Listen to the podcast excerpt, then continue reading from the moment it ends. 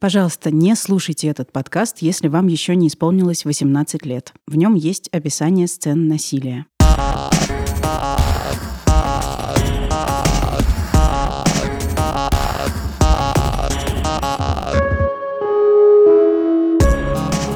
Это снова «Цена поездки» – спинов подкаста «Дочь разбойника».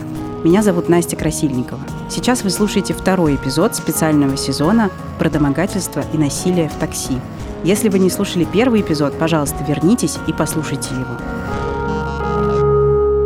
Я должна предупредить, местами это сложный для восприятия контент. Речь пойдет о сексуализированном насилии над женщинами. И здесь присутствуют описания насильственных действий.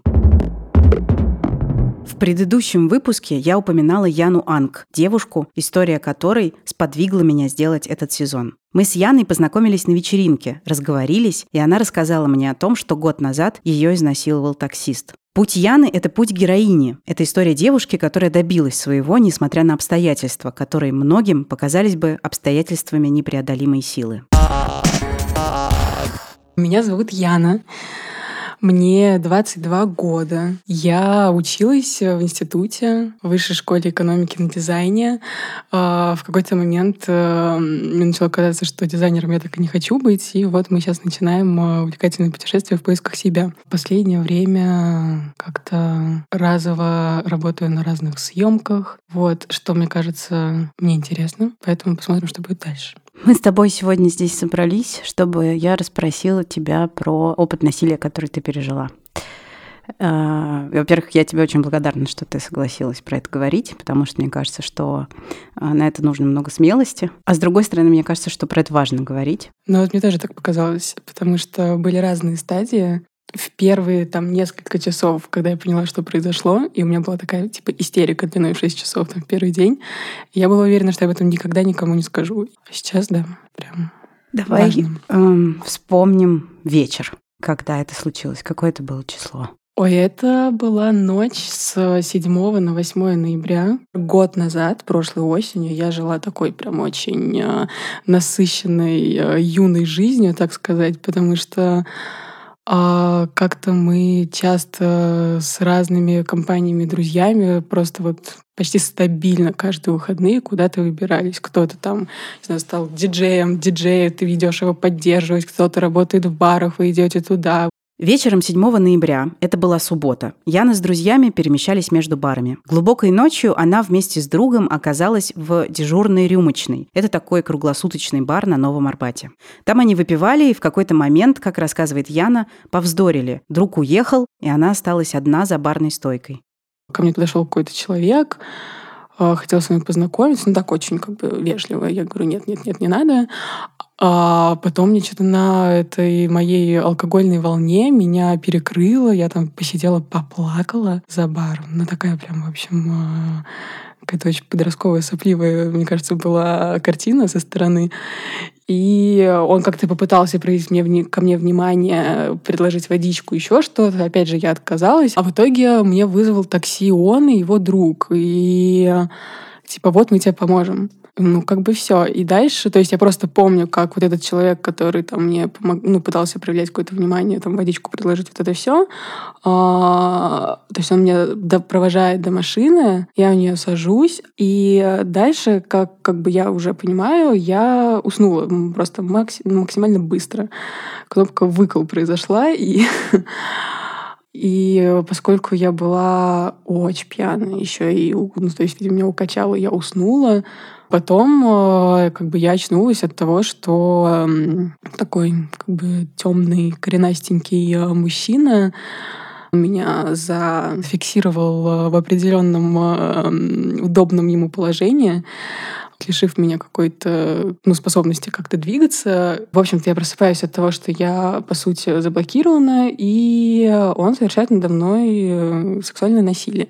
Он как бы меня придавил ну, где-то в районе ключицы, плечей одной рукой, ну и там потом связь второй, э, где торс, бедра и вот эта часть тела. И там у меня, конечно, произошла вообще полная дезориентация, потому что я не очень могу двигаться, точнее, вообще особо не могу двигаться. Со мной как бы происходит то, чего я, мягко говоря, не хочу. То есть почему там ты, я не знаю, не начала орать или еще что-то, у меня там может быть какая-то, ну, у меня там своя длительная история с э, какими-то, я не знаю, насильственными или еще вещами, и она, видимо, как-то сработала мне, может быть, не очень на руку в этот момент, что я просто такая, сейчас мы это перетерпим. Я просто постоянно говорила, не надо, не надо, не надо. Ну, типа просто умоляла человека этого не делать на протяжении всего действия. И уже, собственно, когда э, я поняла, что я как-то отблокирована после этого всего, я моментально просто выбежала из машины.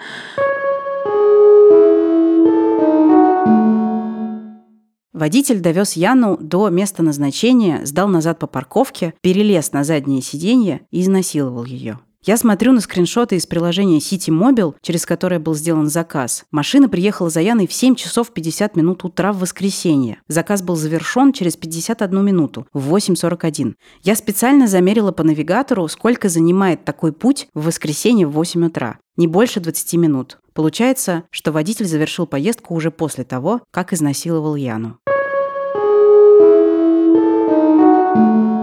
Это было 9 часов утра. Я пришла домой, и у меня была истерика. Просто рыдала. Ну, то есть еще как бы еще пьяная истерика. У меня еще не прошло никакого там алкогольного опьянения. Я считаю, что мне тоже повезло с тем, что в тот момент э, со мной в квартире жила моя подруга. И она была дома. И одной из девочек, с которой мы были э, в ту ночь, я написала сообщение, что вот меня изнасиловали. Я просто в одежде легла на кровать и вырубилась. Соседка Яны, Полина, поняла, что с Яной случилось что-то плохое. Она увидела на сапогах Яны кровь. Тогда Полина позвонила лучшей подруге Яны, Саше Индиченко, и та сразу приехала к ним. Я встретилась еще и с Сашей, чтобы поговорить о произошедшем. Яна и Саша дружат со школы, они учились в параллельных классах. Послушайте, как Саша рассказывает о тех событиях. Мне позвонила ее соседка по телефону и сказала, что произошло что-то страшное. Она сказала то, что Яна пришла, закрылась в комнате, кричала, и у нее все штаны разорваны, и на ботинках кровь. И, и все. Ну, я положила трубку и сразу приехала. И когда ты приехала, Яна спала? Да, Яна спала. Я спросила сначала, что еще Полина, Яна соседка, наша подруга, а, что она еще могла заметить, где Янин телефон. И она сказала, что ее телефон лежит на полу, разбитый, и там есть сообщение. И я зашла в комнату, взяла телефон и увидела сообщение, которое Яна отправляла своей подруге с фразой там имя и меня изнасиловали.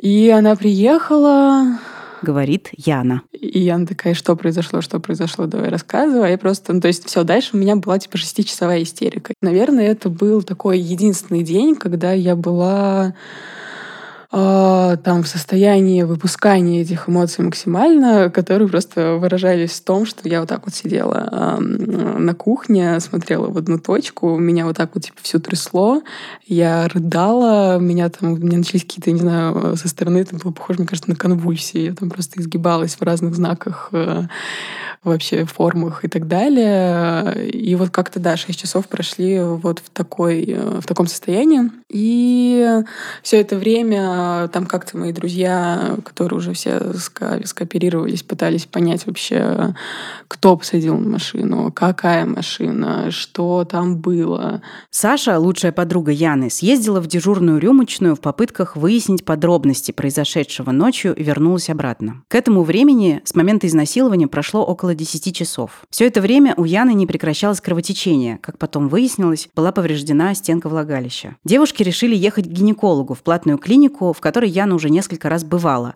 чтобы понять, что происходит и как нужно действовать дальше. Тут их ждало первое большое разочарование.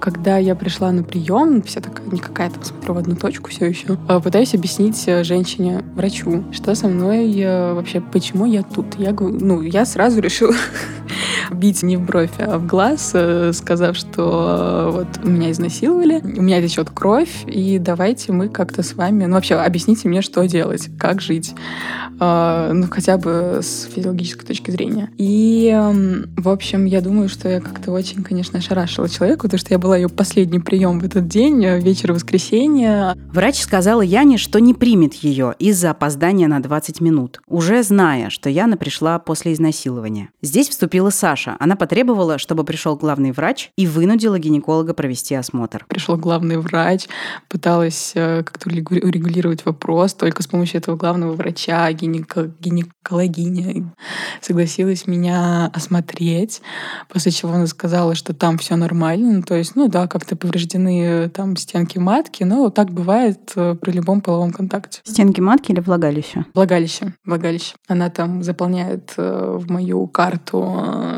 ну, как бы результаты осмотра, попутно резюмируя мои, просто мои данные. И вот этот момент мне просто, конечно, очень внутренне как-то негативно взбудоражил, потому что, то есть, она как бы резюмирует э, меня, проговаривает слух, что она прописывает, э, там живет э, половой жизнью вне брака с 17 лет. И там вот тоже была гениальная, конечно, фраза в коридоре еще на моменте там выяснения отношений. И, э, но она же уже не девочка.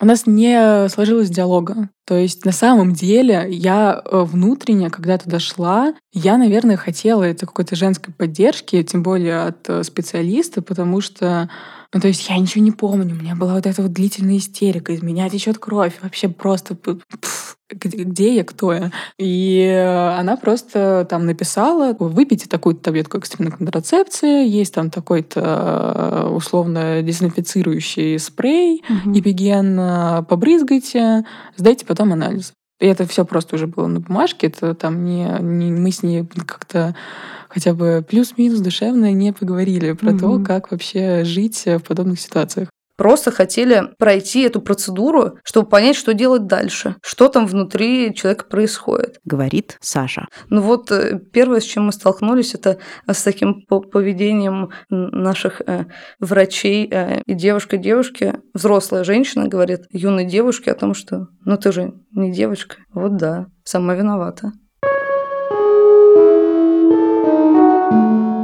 Врач-гинеколог сообщила об изнасиловании в ОВД по месту прописки Яны. Таков протокол действий в подобных случаях. Яна живет отдельно от родителей, но прописана в квартире своих отца и мачехи. Мама умерла, когда Яне исполнилось шесть. Туда, в квартиру, в которой живут родители, приехал наряд полиции. От полицейских отец Яны и ее мачеха узнали, что Яну изнасиловали. Родители сообщили полицейским актуальный адрес Яны, те приехали за Яной и отвезли ее в ОВД. Приехали два, на самом деле, очень доброжелательных дядечки. Очень мило довезли меня до ОВД. В ОВД ко мне вышел очень положительный опер, полномоченный. Вот, кстати, с сотрудниками полиции мне достаточно часто везло на протяжении моего пути, в отличие от врачей, потому что он такой выходит, так, так, да, вот, вот, вот, вот это вот с тобой случилось. Слышит вот эту вот ну, невнятную историю, он пойдем покурим. Ну, пойдемте покурим. Мы с ним стоим на улице, как то курим. Так, давай рассказывай поподробнее. А вот тут что? А вот тут как? Ну, в общем, на самом деле, да, я сталкиваюсь с, э, с достаточно большим количеством участия в свою сторону. Несмотря на участливое поведение полицейских, в тот вечер с заявлением, как выразилась Яна, не сложилось. В ОВД приехал ее отец. Яну он, мягко говоря, не поддержал. Он со мной в этом ОВД разговаривал так, что менты там вообще левые просто из ОВДшники записали его. То, что он так вот садится, такой, ну что, хуй насосалась? Или там потом приходит мачеха и такая, Ян, ну можно же как-то себя подороже продавать. Смотри на девушек в Инстаграме, он на Мальдивы летают. Ну, типа как-то подороже как-то отдаваться в этой жизни.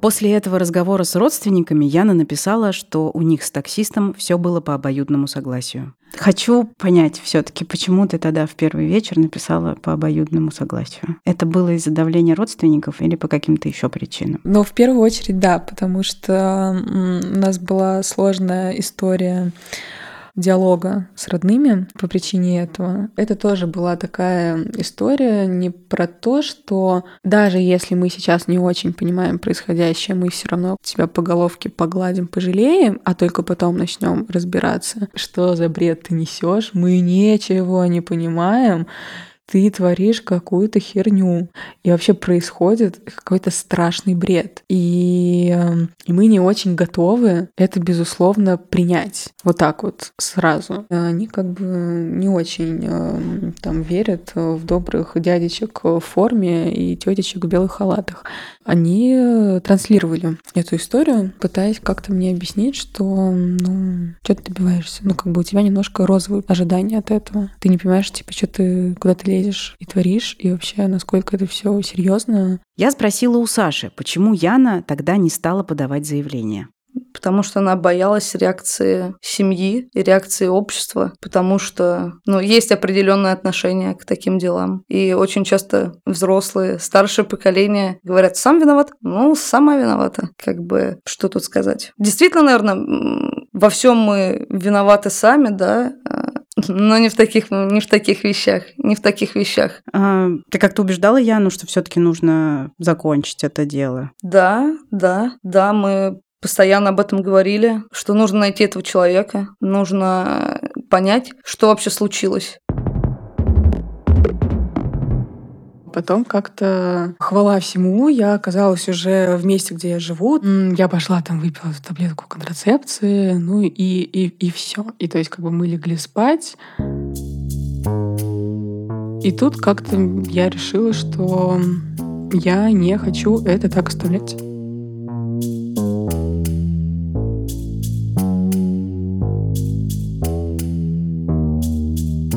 Коротко перескажу то, что вы только что услышали. Рано утром 8 ноября Яну изнасиловал водитель такси. В тот же день вечером она попала на прием к гинекологу, который сначала не хотела ее осматривать, а потом упрекнула в том, что она живет половой жизнью вне брака и уже не девочка. Потом Яна оказалась в ОВД, куда приехал ее отец, спросил, насосалась ли она хуев, и настоял на том, чтобы она не возбуждала дело.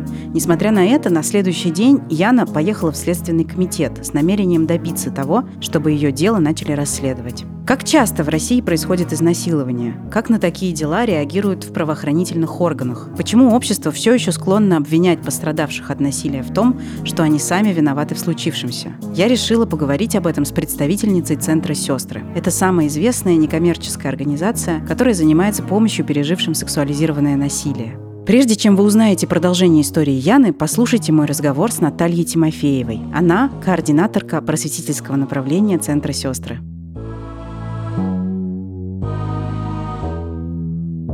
Сестры — это организация, которая с 1994 года оказывает помощь людям, которые так или иначе столкнулись с сексуализированным насилием в любой форме и их близким. Все привыкли к словосочетанию «сексуальное насилие». Почему сексуализированное? Термин «сексуальное насилие» он не совсем корректен, как нам кажется, потому что слово «сексуальное» — это про что-то позитивное. Сексуальность — это про удовольствие, про что-то такое хорошее, приятное. Насилие никак с удовольствием не должно быть связано.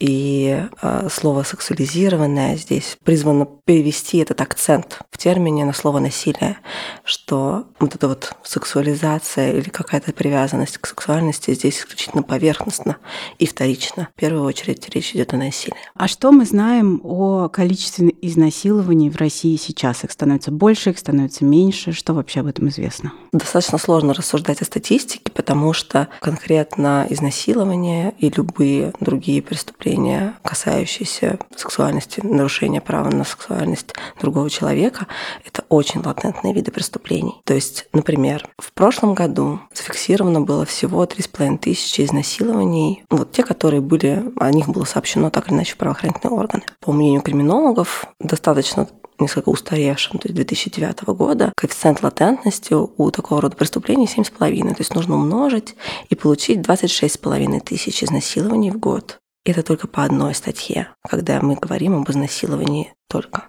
А есть же еще другие преступления, которые мы включаем в термин сексуализированное насилие. Угу. Это и домогательство, и развратные действия в отношении несовершеннолетних, и, например, раскрытие какой-то интимной переписки или публикация фотографий или чего, что-то еще. Что такое все-таки латентные преступления? Коэффициент латентности это что значит? А, когда я говорю о латентных, преступлениях, это значит, что об этих преступлениях не сообщается, они не попадают в статистику официальных правоохранительных органов по разным причинам. С одной стороны, довольно предсказуемо подавляющее большинство людей, так или иначе столкнувшихся, столкнувшихся с насилием, не обращаются никуда. Почему? Потому что боятся последствий, потому что они поглощены другими вопросами, а, например, о своей безопасности, о своем здоровье физическом. Они не хотят столкнуться с осуждением, и, в общем-то, они довольно а, корректно делают вывод, что, скорее всего, их не поддержат, им не поверят. Им придется столкнуться с а, какими-то некорректными вопросами, и, возможно, даже обвинением в том, что насилие, которое им пришлось пережить, это что-то заслуженное. То есть, по нашим данным, ну, в разные годы немножко по-разному, около 10-15% пострадавших обращаются в правоохранительные органы хотя бы просто подать заявление. Далеко не все они смогут довести дело до суда.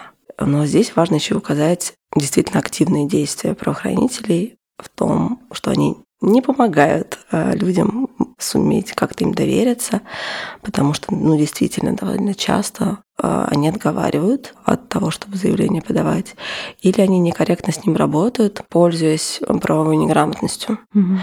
Когда человек приходит, подает заявление, они должны получить э, как бы в ответ на свое заявление специальный талон уведомления с номером записи, когда это заявление было принято, кем, под каким номером было зарегистрировано и так далее. И потом по этому талону ну, как-то можно будет вести проверку, проводится ли какая-то работа, чтобы как-то контролировать mm-hmm. ход дела. Большинство людей не знает о том, что они должны получить какой-то вот этот талончик.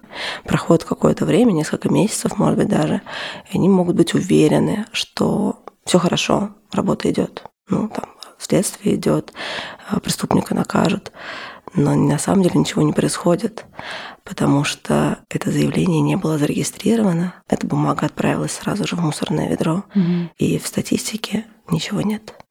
А почему отговаривают подавать заявление? По разным причинам. Ну, иногда э, это происходит чисто, как сказать, в силу человеческого фактора. Э, люди, которые работают в Следственном комитете или в полиции, это люди. Mm.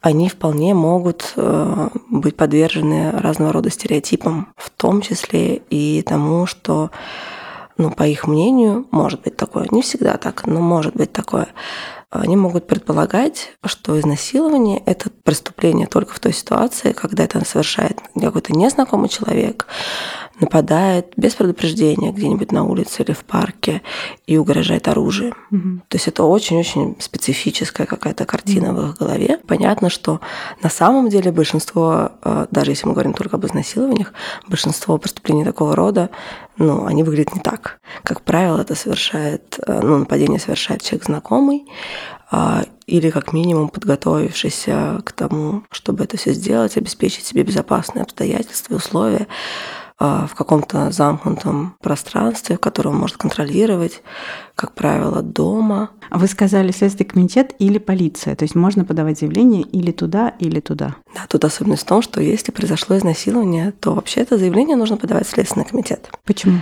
Ну, потому что они работают э, с такими делами. Мы разобрались, почему не регистрируют заявление, а почему все таки в случае, когда заявление регистрируют, не все дела доходят до суда. Это очень тяжело доказать. И ну, на самом деле далеко не всегда сами а, ну, исследователи, все, кто как-то задействован в этом процессе, они обладают всеми необходимыми навыками, чтобы суметь договориться и так построить работу с пострадавшими, чтобы суметь собрать все необходимые доказательства, чтобы дело ну, не рассыпалось в процессе. Это очень трудоемкие дела. И, ну, собственно говоря, почему отговаривают?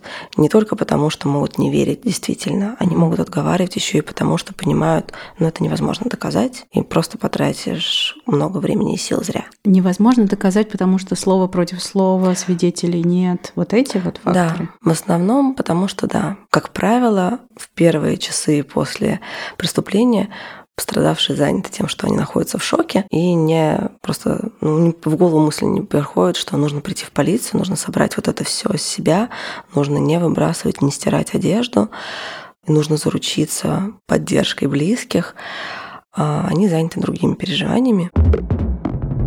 Насколько я знаю, никакой понятия домогательства в Уголовном кодексе вообще нет. Понятия домогательства нет, но есть э, статьи, касающиеся а, насильственных действий сексуального характера, и это очень общо как-то определено. По-хорошему можно это было бы как-то заставить эту статью работать, но, к сожалению, она не очень рабочая. В смысле, вообще редко по ней дела возбуждаются? Довольно редко. Как-то меняется вот эта ситуация с правоохранительными органами, а, которые про это очень много историй, которые рассказывают э, пострадавшим, что они сами виноваты, что юбка была короткая, да ты нибудь была пьяная.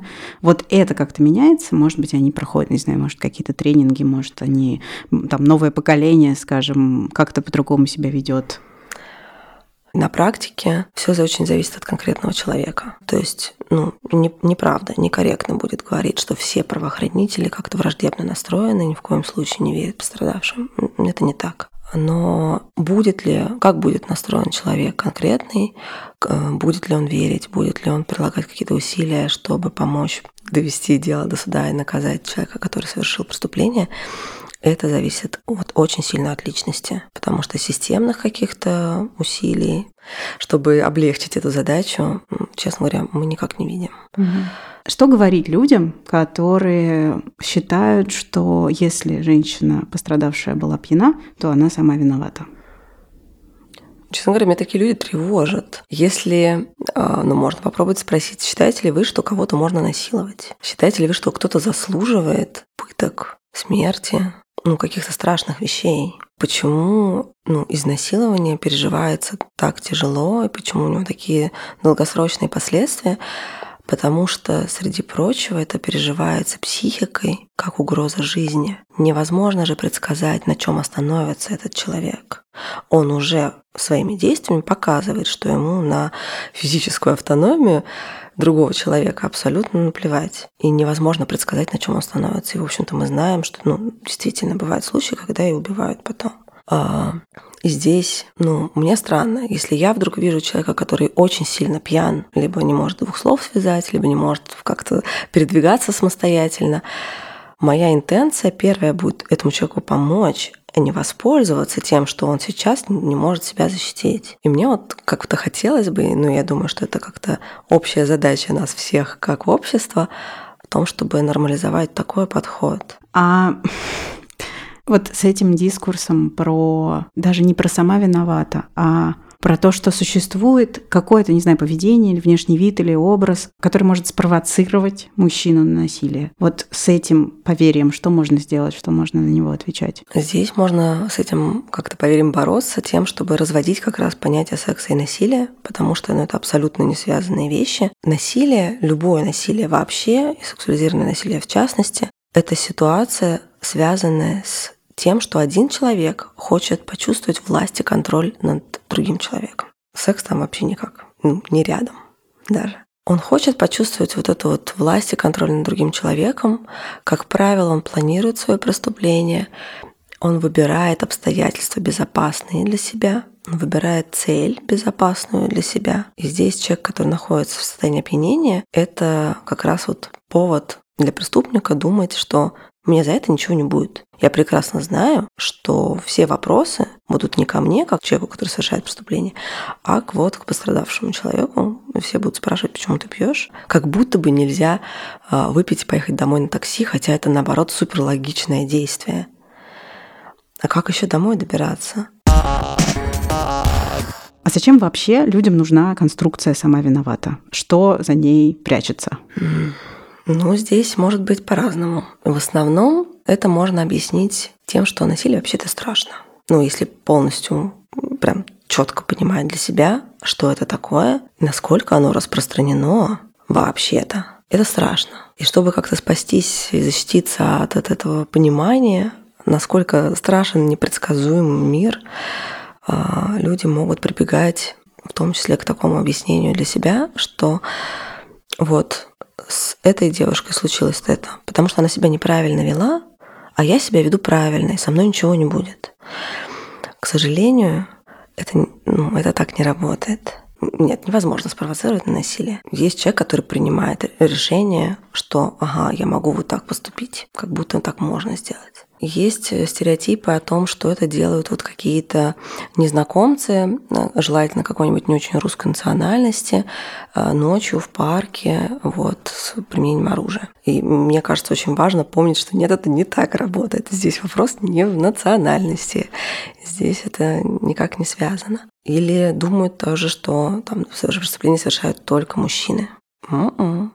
Иногда бывает так, что преступление совершает, например, подросток в отношении другого подростка или ребенка помладше, или что насилуют только молодых симпатичных девушек, таких конвенционально красивых. Нет. И детей, и мужчин, и пожилых людей, в том числе находящихся в каком-то таком, а, ну, в том числе, например, инвалидов, или ну, в каком-то таком состоянии, которое, ну, очень сложно назвать конвенционально привлекательным. Разные люди сталкиваются с насилием есть какой-то, может быть, стереотип о том, как, э, как выглядят пострадавшие, в том смысле, как они себя должны вести. Угу. Что нужно как-то специфическим образом, как будто есть какой-то правильный стандарт, как переживать потом это, как реагировать на само насилие, что в процессе как будто бы нужно обязательно отбиваться, а если не отбиваешься, то значит тебе все нравится. На самом деле это, конечно же, не так. Подавляющее большинство людей реагирует замиранием. Это нормальная, естественная реакция психики защитная. Она призвана снизить ущерб. Она необходима, чтобы выжить. А почему вообще есть э, такая стигма, что быть изнасилованной стыдно? Если... Ну, не стыдно же, когда тебя ограбили. Не стыдно, когда, не знаю, ты ногу сломала на скользкой дороге. Почему изнасилованной быть стыдно? Я думаю, здесь как раз вот это сложная такая тема. Я думаю, что здесь как раз вот эта взаимосвязь между верой в справедливый мир, что если происходит какое-то вот, ну, что-то ужасное, то ты это каким-то образом заслуживаешь, и тем, насколько плотно в общественном сознании э, изнасилование или домогательство связаны с сексом, что как будто это такой секс. А раз секс, ну, раз это секс, то значит это как-то маркирует моральные, нравственные качества пострадавшего человека, который вот с кем угодно, как угодно, не фильтруя что-то такое. Mm-hmm. в общем, как будто это как-то обозначает их распущенность. Здесь же еще и вот это есть требования и ожидания от пострадавших, что они будут обязательно бороться насмерть, что они должны а, себя защищать очень сильно. А, про связь с сексом. Когда девушка Яна рассказала мне про вот этот случай, она меня спросила, что у него в голове было в этот момент. Почему он меня довез до дома, сдал по парковке назад и меня изнасиловал? Как это могло ему прийти в голову? И я не нахожусь что ответить. Я не могу себе представить ситуацию, в которой у меня возникнет такая потребность. Что можно ответить? Что действительно происходит э, в голове у человека, который решает совершить такое преступление? Как это работает? Возможно, тут самое главное, что этот человек для себя допустил мысль такую, что незначимо, не имеет значения никакого мнение э, ну, женщины, которая ехала э, в такси. То есть даже речь не о том, что это непрофессиональное поведение, не надо даже пытаться как-то там флиртовать и знакомиться, даже если бы она была в сознании. А даже речь не об этом, а о том, что ему было незначимо, как она ну, реагирует и ведет себя, потому что вот она не может реагировать, она сейчас без сознания, и по-хорошему ну вот было бы неплохо узнать, откуда он взял эту идею, что возможен, возможно так что-то делать с человеком. Мы не знаем. Это потому, что он э, насмотрелся, не знаю, порнографии, мы не знаем. Может быть оттуда, но не обязательно. Или он э, так думает, потому что он считает, что ему можно. А здесь, мне кажется, значимо, что он это сделал в отношении пассажирки, которая ехала с ним в состоянии, когда она не могла себя защитить. Он не остановился на перекрестке и не пристал таким образом, не попытался как-то заломать э, ГИБДДшника, например, в момент, когда ему приспичило. Потому что это никак не связано с сексуальной потребностью. Это связано вот с этим вот желанием.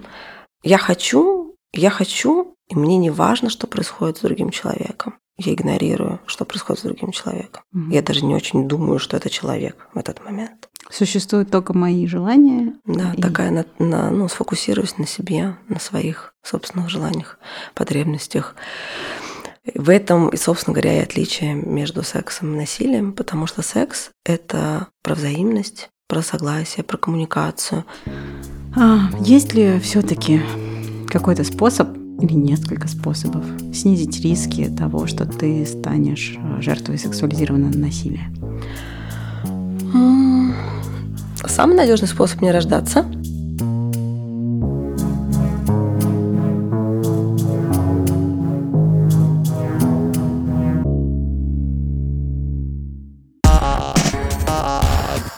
Возвращаемся к истории Яны. Помните, на чем я ее оборвала?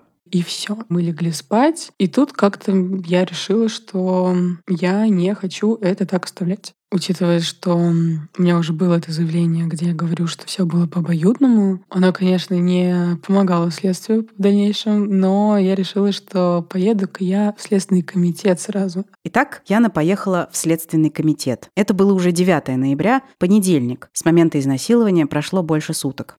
Я туда прихожу, такая, типа, пришла девочка, говорит, ну вот, короче, так и так, изнасиловали. А еще есть заявление, где я пишу все по обоюдному, но все ни хрена не по обоюдному. Я вообще половину не помню, но давайте мы как-то с этим разберемся.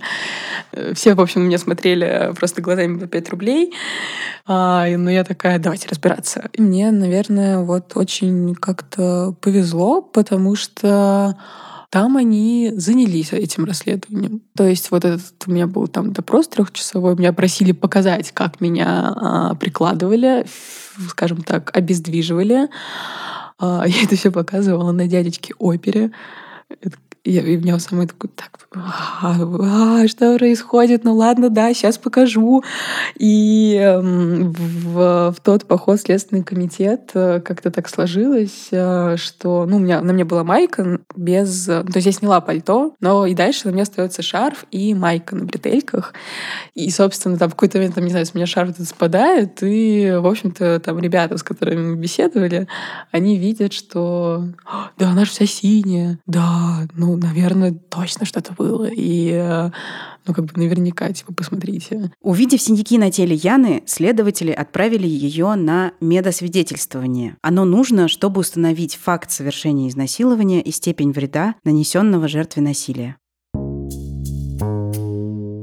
Вы приезжаете в Царицыно. Вас встречают, говорят, ну вот, сейчас мы все подготовим, проходите. Ты проходишь, э, и на самом деле как-то все, ну, там не было э, таких людей, как гинекологиня. Все нормально как-то, э, на самом деле, без лишних слов абсолютно. Ты проходишь сначала в один, через один кабинет, где там две девушки. Одна из них остается за компьютером, другая проходит с тобой там в следующий, более там, маленький кабинет. Угу. Ты, соответственно, раздеваешься полностью.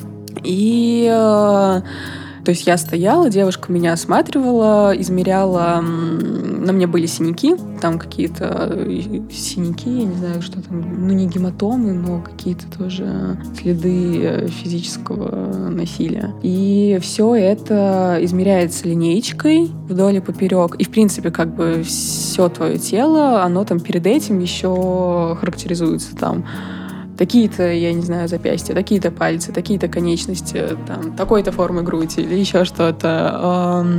Вот, дальше идут замеры следов, если они есть. Гинекологический осмотр, то есть биоматериал у меня уже было брать бесполезно. Вот, это, наверное, очень важная вещь, которую стоит сейчас сказать. Биоматериал берется в первые три часа после происшествия. Биоматериал это предположительно сперма. Да, это может быть вообще на самом деле все что угодно. Это сперма, это просто какая-то любой бионоситель э, там, с органа человека, угу. с его тела, там, который мог э, остаться вот в тебе или не в тебе или на тебе волосы отпечатки вообще все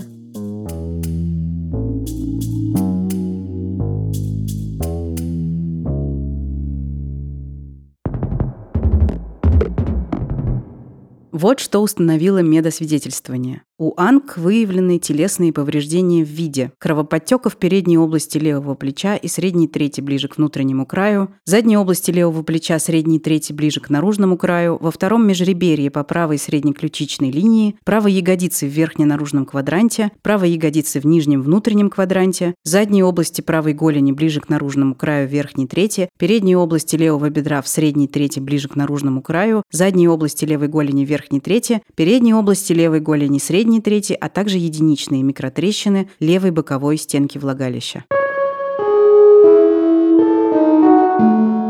Почему Следственный комитет на самом деле? Потому что в Следственном комитете, как только им приезжает там подобное дело, они имеют доступ к городским камерам. И, по идее, они сразу там, ну, по крайней мере, в первые несколько часов смотрят камеры. Там, условно, это там произошло на такой-то машине. Они смотрят ее по городским камерам, вообще кто куда двигался, кто как ехал и так далее. В чем, помимо того, что у нас не было биоматериала, помимо того, что я там долгое время не помнила всего того, что хотелось бы всем, чтобы я помнила, на пути, по которому следовала машина, нету городских камер. Потому что, типа, Новый Арбат — это дорога от Кремля, и там нельзя было увидеть а, по городским камерам, потому что их там нет, там ФСОшные камеры. Нельзя было вот так вот просто на раз, два, три увидеть, в какую машину я сел. Mm. Почему нам э, нужны были позарез э, эти городские камеры? Точнее, была на них надежда, что они нам покажут номер машины, в которой я ехала, потому что самая злящая меня э, история, что скрины, которые там нам предоставили ребят, которые вызывали мне машину, по ним это вообще не та машина, в которой я ехала. Машина, которая показана приложению там City Mobile, которая якобы совершала маршрут, она вообще была в Химках все это время. Утром 8 ноября, выходя из бара, ни Яна, ни молодые люди, которые вызывали ей такси, не сравнили номер приехавшей машины с тем, что был указан в приложении. Несмотря на то, что машина была другая, у водителя в навигаторе уже был забит адрес Яны.